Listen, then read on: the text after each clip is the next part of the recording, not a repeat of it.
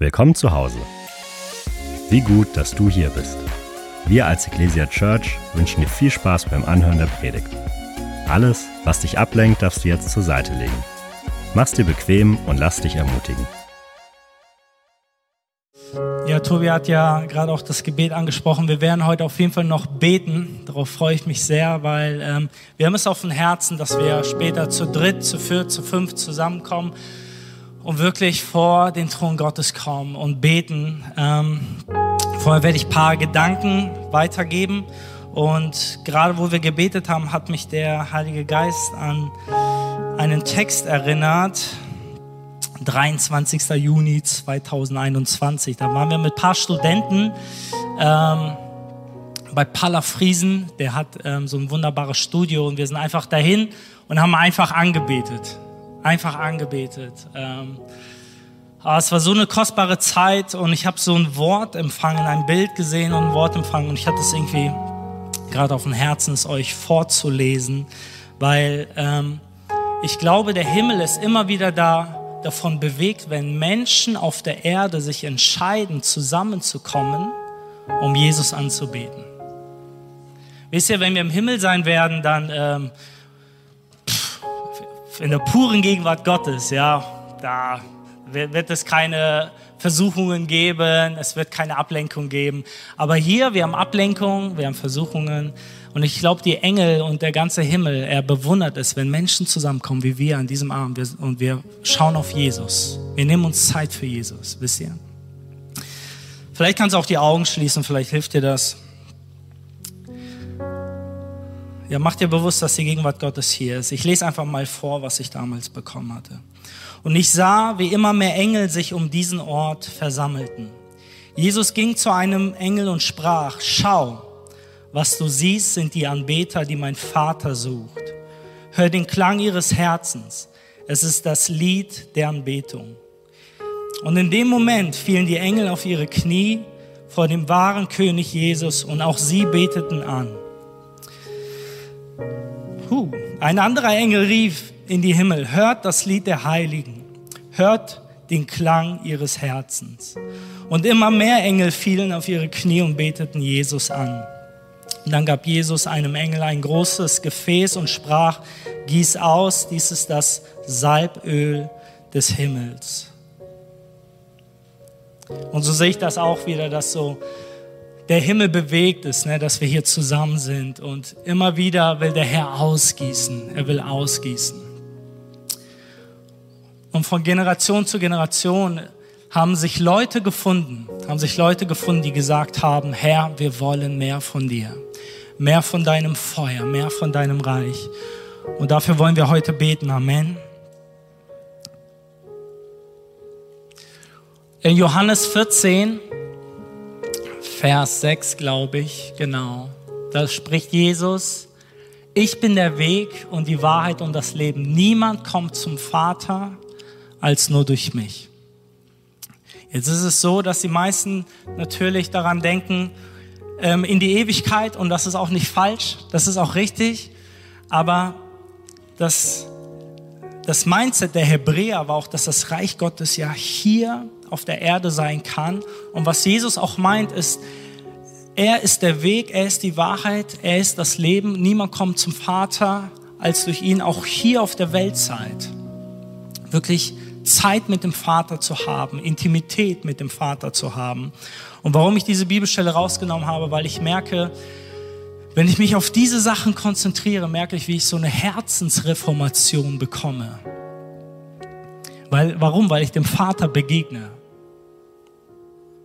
Durch Jesus habe ich Zugang zum Vater, haben wir Zugang zum Vater. Amen. Und wenn ich meine eigenen Wege gegangen bin, so ein paar Tage und ein paar Wochen, und dann komme ich zum Vater und dann merke ich plötzlich, oha, alles wird wieder klar. Und wenn ich so meine Wahrheiten hatte und meine Agenda und ich komme vom Vater, oha, Und wenn ich das Leben woanders gesucht habe und ich komme zum Vater, oha. Wenn wir vor den Vater treten,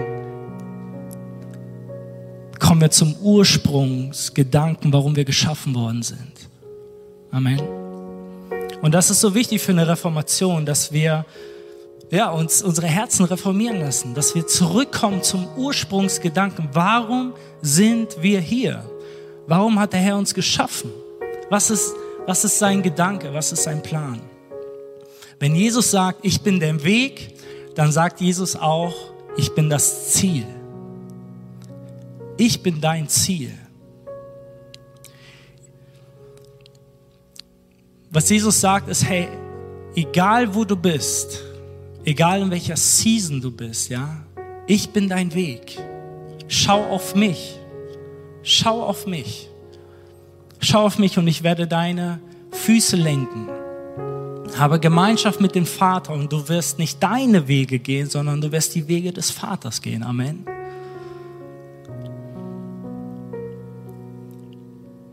Auf vorbereiteten Wegen wandeln, sagt die Bibel. Und dafür ist es essentiell, dass wir vor den Vater kommen.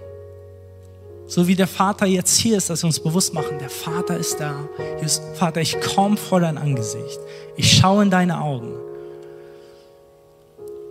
Und ich entscheide mich nicht mehr, meine Wege zu gehen, sondern deine Wege zu gehen. Jesus ist die Wahrheit. Wisst ihr, es gibt so viele Leute, die meinen, gecheckt zu haben, was die Wahrheit ist. So viele Leute, die meinen, gecheckt zu haben, was der Maßstab ist. Aber es gibt nur einen Maßstab und es gibt nur eine Wahrheit und das ist Jesus. Amen. Es ist Jesus alleine. Und ich liebe es, was unser Pastor Konzi immer sagt. Hey, wenn ihn Leute fragen, hey, was denkst du? Dann sagt er, ja, ist gar nicht so interessant, was ich denke, sondern die Frage ist, was denkt Jesus? Es ist gar nicht so wichtig, was wir denken, ob etwas gut ist, ob etwas richtig ist, ob etwas falsch ist, sondern was denkt Jesus darüber? Es gibt eine Wahrheit und das ist Jesus.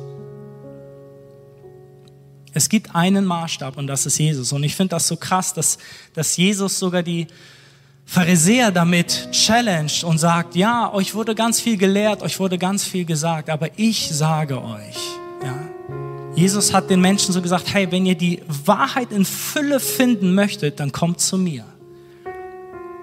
Und ich glaube, es ist wichtiger denn je, dass wir in dieser Zeit wissen, was die Wahrheit ist. Und das können wir nur herausfinden, wenn wir vor Gott treten.